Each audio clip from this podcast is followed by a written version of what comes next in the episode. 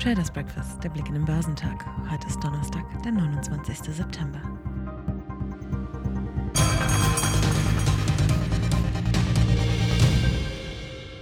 Die klaren Gewinne an den New Yorker Börsen und die überraschend wieder aufgenommenen Anleihkäufe der Bank of England brachten Erholung an den Börsen weltweit. Dies ist ein erstes vorsichtiges Zeichen, dass die Zentralbanken in den nächsten Wochen kapitulieren und doch wieder zu Quantitative Easing zurückkehren könnten, kommentierte Analyst Konstantin Oldenburger von CMC Markets. Damit könnten die Briten auch den Weg für künftige Wendungen anderer Zentralbanken freigemacht haben. Die Aktien im asiatisch-pazifischen Raum stiegen am Donnerstag nach einer Erholung an den New Yorker Börsen über Nacht. Der Hang Seng Index in Hongkong sprang im frühen Handel um 1,3 Prozent nach oben. In Südkorea legte der Kospi um 1,3 Prozent zu. Der Nikkei in Japan stieg um rund 1 Prozent. Der australische S&P ASX 200 stieg um 1,5 Prozent und auf dem chinesischen Festland stieg der Shanghai Composite um 0,9 Prozent, während der Shenzhen Component um rund 1 Prozent zulegte. Der Leitenex Dow Jones Industrial hat am Mittwoch mit einem kräftigen Kurssprung eine sechstägige Verlustserie beendet. Die jüngsten Konjunktursorgen gerieten dies und jenseits des Atlantiks in den Hintergrund, nachdem sich die britische Notenbank gegen den zuletzt drastischen Zinsanstieg am heimischen Kapitalmarkt gestemmt hatte. Auch andere wichtige US-Barometer legten deutlich zu. Der Dow zog um 1,9 Prozent auf 29.684 Punkte an, nachdem er am Vortag noch zwischenzeitlich auf den niedrigsten Stand seit November 2020 gefallen war. Für den marktbreiten S&P 500 ging es um knapp 2 Prozent auf 3.719 Zähler nach oben.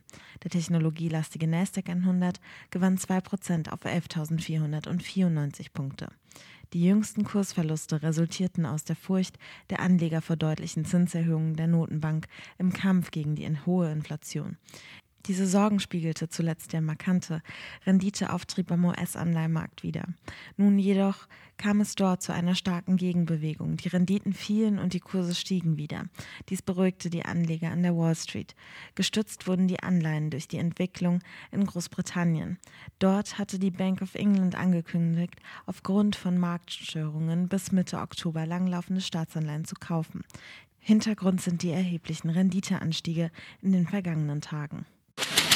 Der DAX hat sich am Mittwoch im späten Handel aus dem Sumpf der Inflations- und Zins- und Konjunktursorgen vorerst befreit.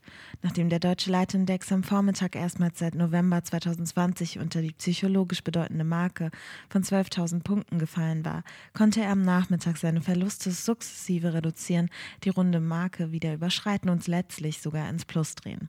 Am Ende gewann der DAX 0,4 Prozent auf 12.183 Punkte und schloss fast auf seinem Tageshoch.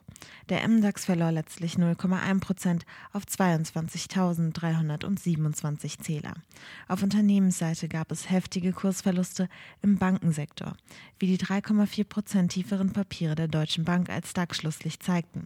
Neben den allgemeinen Konjunktursorgen setzte es den Unternehmen der Finanzbranche auch zu, dass insgesamt 16 von ihnen laut der US-Börsenaufsicht gut 1,1 Milliarden US-Dollar an Strafe zahlen sollen. Ähnlich böse erwischte es die Titel der Commerzbank mit 3,7 Prozent im Minus. Wie am Vorabend bekannt wurde, wird die polnische Tochter M-Bank das Geldinstitut im dritten Quartal wegen einer zusätzlich gebildeten Vorsorge von umgerechnet rund 490 Millionen Euro weiter belasten. Heute veröffentlicht das Statische Bundesamt eine erste Schätzung für die Inflationsrate im Monat September. Volkswirte rechnen mit einem deutlichen Anstieg von 7,9 auf 9,5 Prozent. In den USA werden neben den wöchentlichen Erstanträgen auf Arbeitslosenhilfe die persönlichen Konsumausgaben sowie Zahlen zum Bruttoinlandsprodukt gemeldet. Geschäftszahlen kommen von Heller, Hornbach, Next, Hennes Mauritz, K, Max, Carnival, Micron Technology und Nike.